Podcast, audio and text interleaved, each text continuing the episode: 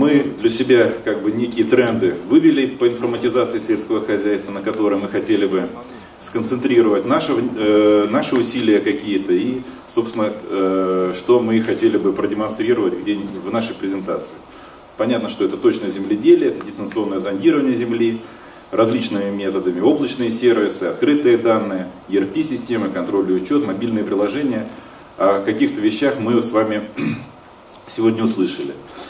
Вот, значит, э, если говорить про э, сегмент больших данных, облачных э, вычислений, они очень серьезно соприкасаются с дейта-майнингом и изучением данных. Вот, значит, эти вещи мы тоже в своей компании разрабатываем. Ну, конкретно какие-то э, практические, скажем так, реализации хотелось бы продемонстрировать но на конкретных примерах. Ну и, соответственно, конкретными примерами являются решения компании Сузон. Это геоаналитика Агро, платформа Planet, радарный мониторинг, беспилотные комплексы и World Evolution. Кое-какие вещи в этой презентации вы, э, уважаемые коллеги, увидите впервые в России. То есть это некий такой эксклюзив. Значит, ну, прежде всего хотел бы э, представить продукт Геоаналитика Агро, который построен на нашей собственной геоинформационной платформе, Геоаналитика платформа. Соответственно, облачный геоинформационный веб-сервис, который специализированно предназначен для поддержки принятия решений в области сельского хозяйства. Значит, соответственно, те возможности, которые реализуются в э, этом продукте, это автоматизированный импорт данных дистанционного зондирования Земли из различных источников, а вы всех прекрасно знаете, что сейчас э, тренд на то, чтобы предоставлять не просто космическую съемку, а съемку в виде, в виде сервисов или данные в виде сервисов, так называемая модель DAS, Data as a Service. А, автоматическая обработка данных дистанционного зондирования, в том числе с э, удалением облачности со снимков, скажем так, теней, э, улучшающая обработка данных, автоматизированный импорт, оперативный анализ метеоданных, учет факторов окружающей среды, ну и так далее. Ну, самое главное, что здесь э, в этой платформе изначально реализуется, как я уже сказал, это Э, облачная технология, облачность, скажем так, э, как облачная платформа с возможностью распределенного доступа для э, большого количества пользователей, возможности доработки собственных приложений на базе нашей платформы, возможность подключения различных сервисов из различных источников. То есть это не только данные как сервис, но и другие виды подключений, которые реализуются в, в концепции облачных вычислений. Ну, собственно говоря, дальше, наверное, просто хотелось показать э, несколько красивых картинок. Мониторинг, как, собственно говоря, система работает. Да, значит, у нас существуют некие алгоритмы, да, которые наши программисты запрограммировали и реализовали в, э, в этом программном обеспечении. Одним из этих алгоритмов является расчет наличия э, снежного покрова по данным MODIS и IMS, Interactive Multi-Sensor Snow and Ice Mapping System. Соответственно, вот если мультипликацию, так сказать, э, включить, вы, собственно, видели, как меняется снежный покров, ну и на основании этих данных, естественно, в сочетании других, э, с другими данными, у нас имеется возможность получения некой аналитической информации по данной конкретной э, территории, в частности, количество дней со снегом в течение месяца. Значит, очень важным моментом, как я уже сказал, является то, что э, сейчас возникают новые модели обеспечения данными дистанционного зондирования, вплоть до того, что вообще снимки перестанут поставлять нам с вами, что будет, наверное, ужасно, а будут поставлять готовые продукты. Вот есть такая компания Planet, раньше называлась Planet Labs, э, до этого значит, была такая компания Rapideye, они там друг друга поглощают, сейчас это Planet. Компания мощно развивается, соответственно, она э, захватывает там, рынки. Э, прежде всего, они нацелены на мониторинговые задачи для сельского и лесного хозяйства. Почему? Потому что пространственное разрешение их, спутников составляет 3-5 метров. Значит, ну и здесь они, конечно, э, рушат очень многие, так сказать, традиционные представления об, э, о том, что у нас было до них. В частности, что? Э, в частности, принцип получения данных. Традиционный подход – это выполнение новой съемки одним аппаратом, максимум группировкой космических аппаратов, там 5 аппаратов бывало в группировке. Сейчас они запускают 250 аппаратов. 250 аппаратов с разрешением 3 метра, с возможностью получения ежедневной съемки любого участка земной поверхности в течение суток. Соответственно, если не принимать во внимание облачность, то мы имеем возможность получать ежедневную съемку. Вот. Но помимо этого, самое главное, это заключается, э, заключается в том, что э, они, э, ну, компания Planet, предоставляет свои данные в виде э, API. То есть, если у вас есть геоинформационная система, неважно какая на самом деле, начиная от ArcGIS, там, и заканчивая, скажем так, open source, пожалуйста, геоаналитика платформа, вы этот API можете подключать к своей системе и наслаждаться. Ну, естественно, модель оплаты аналогична другая. Модель оплаты, если мы раньше считали там, за квадратные километры и так далее и тому подобное, там, столько-то долларов за квадратный километр, да, здесь, соответственно, это все по подписке, то есть так же, как мы за интернет платим, вот, какую-то абонентскую плату да, за объем данных, которые мы выкачиваем из интернета. Здесь примерно такая же система. И надо сказать, что она удешевляет э, пользование данными дистанционного зондирования на порядок. Даже не на порядок, а на порядки. Вот, значит, э, уже запущены такие вещи, как Planet Explorer. Это такая программа, которая как раз э, позволяет визуализировать все покрытие э, данными дистанционного зондирования с, ну, правда, в режиме RGB, синтез RGB, красно-зеленый, синий, без ближнего инфракрасного канала на всю территорию мира. На самом деле и плюс осуществлять ну, элементарное такое сравнение, то есть это не автоматический change detection, выявление изменений, а просто сравнение одного снимка с другим в режиме шторки, так называемой. Про API я вам уже сказал, то есть очень большие возможности в этом плане.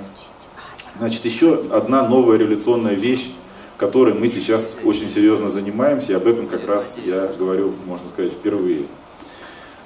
А, значит, мы сейчас очень серьезно а, озадачились а, использованием радиолокационных снимков в интересах сельского хозяйства.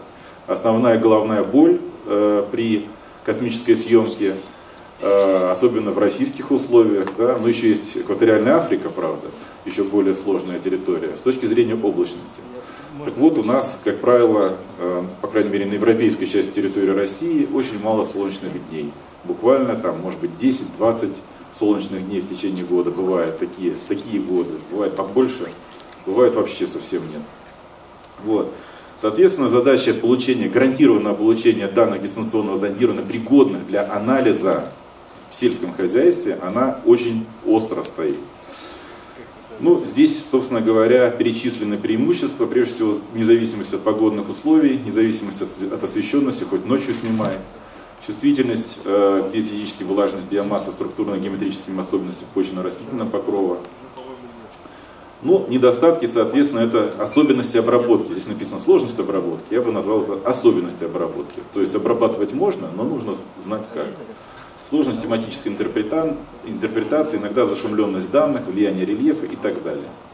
Значит, э, на самом деле, вот э, завтра будет выступать Лупян Евгений Аркадьевич, соответственно, из Института космических исследований, который является, в общем, таким проводником и апологетом бесплатных данных дистанционного зондирования в России, э, вообще, в принципе, да, вот, э, мы на самом деле зачастую поддерживаем его, почему? Потому что если есть возможность использовать бесплатные данные, почему бы их не использовать?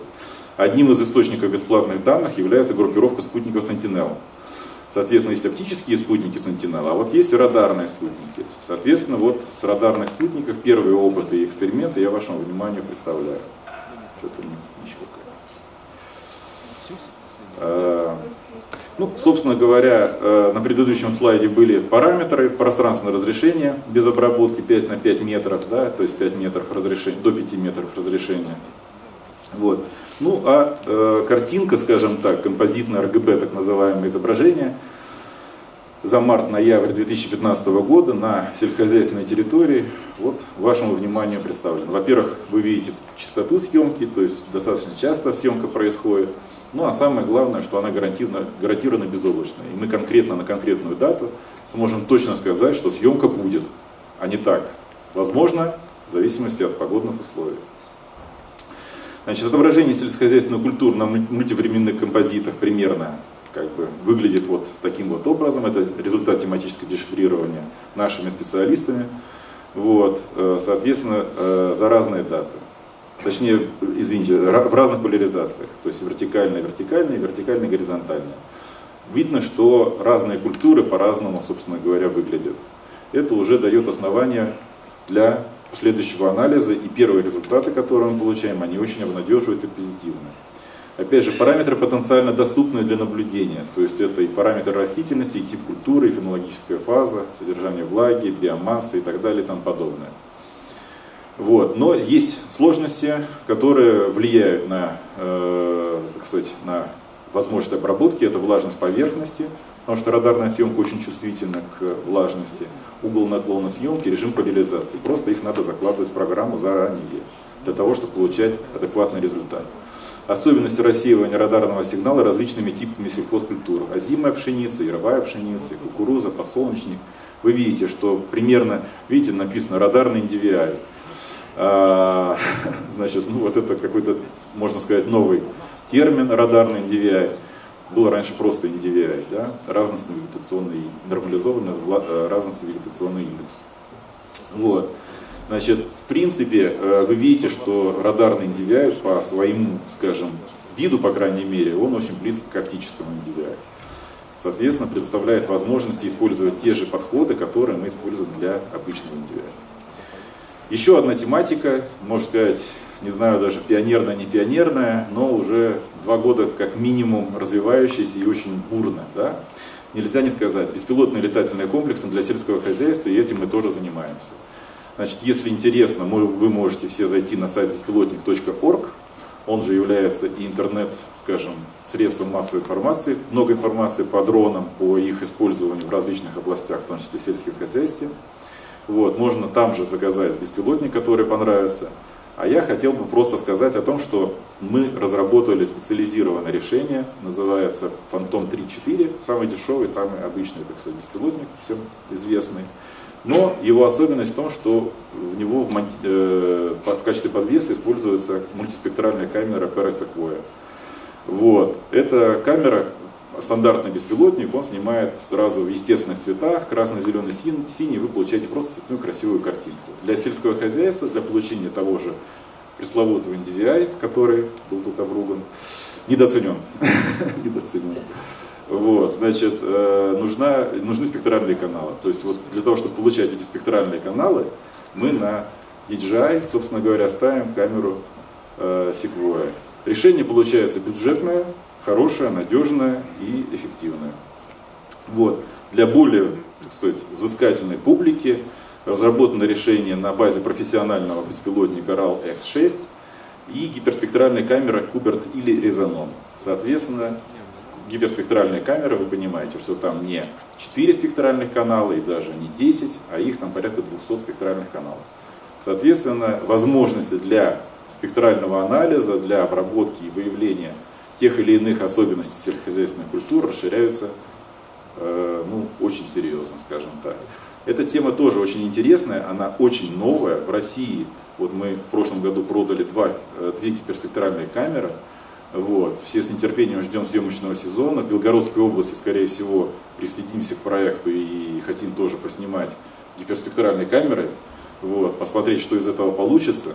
Потому что даже во всем мире гиперспектральная тематика, она там, удел военных, скажем так, больше, а сельск, сельское хозяйство, ну, очевидно, перспективы, но, э, скажем так, очень много интересного, короче, ждет нас. Особенно, видите, вот раньше не было такой возможности ставить такую аппаратуру на беспилотники. Сейчас мы на беспилотники ставим даже радар, э, радары даже, на самолетного типа. Вот, лазерное сканирование ставим на беспилотники. Вот, значит, ну это вот параметры этих двух камер, Куберт и Резонон. Ну, естественно, надо сказать, что без программного обеспечения для обработки этих данных, э, ну, понятно, что эти данные, они не нужны. Соответственно, у нас есть в нашем арсенале четыре целых продукта. Pix4D э, для сельского хозяйства, так называется, AG. Envy One Button, так называемое, то есть однокнопочное решение да, от э, крупнейшего производителя софта, особенно для обработки гиперспектральных данных. В свое время это был ITT Visual Information Solutions, сейчас называется HS. US Master это компания Trimble, и Agisoft это отечественная разработка, вы знаете, это компания Geoscan. Но Agisoft, он больше все-таки фотограмметрический софт, а с точки зрения обработки и анализа, да, то в данном случае это, конечно, Envy Button. Ну и еще один, скажем, э, прорывный с нашей точки зрения продукт, это World Evolution Россия.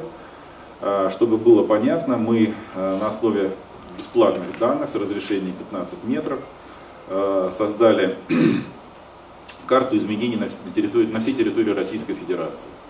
Вот. Ну, площадь Российской Федерации вы, естественно, помните, 17 миллионов квадратных километров. Количество контуров полученных больше миллиона. Частичное дешифрирование, первично автоматизированный режим, автоматический точнее режим, окончательный ручной режим. Значит, изменения в дальнейшем, они э, классифицировались, то есть распадались на классы, скажем так, нашими специалистами. Э, разносились по классам, это лесное хозяйство, сельское хозяйство, недропользование и так далее.